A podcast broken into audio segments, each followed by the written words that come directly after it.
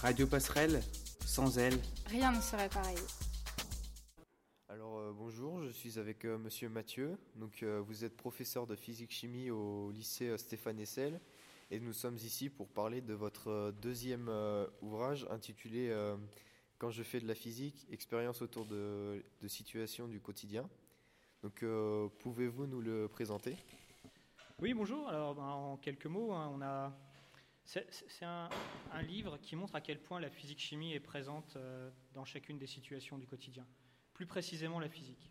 C'est-à-dire qu'on on pense difficilement que dans chaque phénomène que l'on voit, que l'on rencontre, se cachent en fait des lois qui régissent ce phénomène. Et c'est ce que j'essaye de montrer sur des situations euh, assez simples. Quand je trouve un élastique, quand, euh, quand je vais de, Léon Bourgeois à Godard-Roger, par exemple, là, hein, tous ceux qui le font chaque jour, se rendent compte à quel point le dénivelé qu'ils subissent est important. Et avec quelques lois simples, par exemple, on peut mesurer ce dénivelé. D'accord. Et euh, est-ce que vous avez testé des, euh, des expériences présentes dans votre livre, euh, dans votre cours? Certaines, oui, dans les cours, oui, avec les élèves spécialistes euh, en terminale.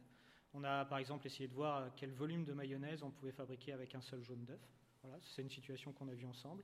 Euh, il y en a d'autres aussi, qu'on a vues aussi en cours. D'accord. Et euh, quelle expérience euh, aimez-vous le plus dans ce livre ou euh, avez-vous euh, retenu? Oh, laquelle, laquelle me plaît le plus? J'aime bien celle où je laisse tomber mon sapin depuis le balcon du quatrième étage.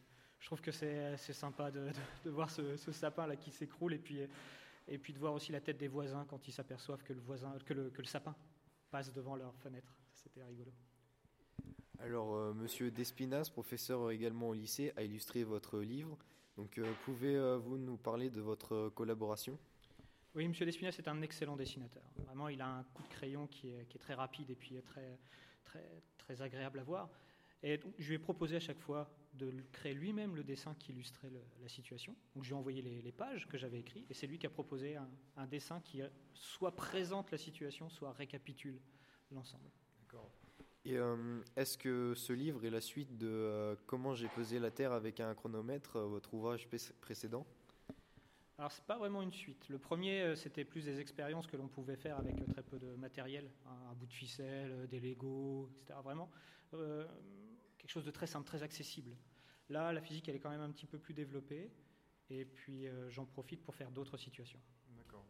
Et est-ce qu'il a eu du succès?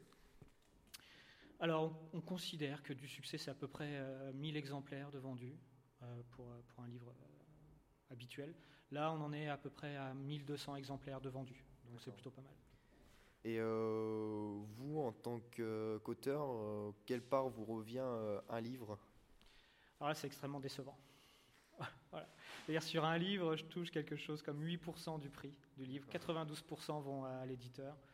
Donc là, sur, euh, sur le premier, là, comment j'ai pesé la terre, ça fait quelque chose comme 1 euro par livre.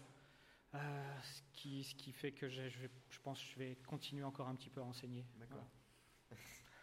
Et euh, comment vous est venue l'idée d'écrire de- des livres? Eh ben, J'y pense depuis un petit bout de temps, et puis les éditions Ellipse ont envoyé un message à l'ensemble des professeurs pour savoir si justement ils avaient l'envie de, de- de participer à leur collection parascolaire. Et euh, c'est comme ça que c'est venu. Je me suis dit, tiens, que j'allais j'allais essayer de ce côté-là. D'accord. Et du coup, en même temps, c'est comme ça que vous avez fait votre démarche pour euh, éditer votre livre. Oui, c'est-à-dire que l'éditeur est venu vers moi. Voilà, donc euh, il cherchait quelqu'un et j'étais là. J'ai pas eu de démarche particulière pour trouver un éditeur. D'accord. Et euh, après ces deux livres, euh, avez-vous d'autres projets d'écriture? Pour l'instant, non, mais je, je réfléchis quand même à peut-être un livre d'expérience spectaculaire en chimie, avec, euh, avec des photographies qui montreraient à quel point le- on a aussi beaucoup de beauté et d'élégance dans la chimie. D'accord. Eh bien, merci Monsieur Mathieu d'avoir répondu à nos questions, puis euh, à peut-être une prochaine fois. Eh ben, merci.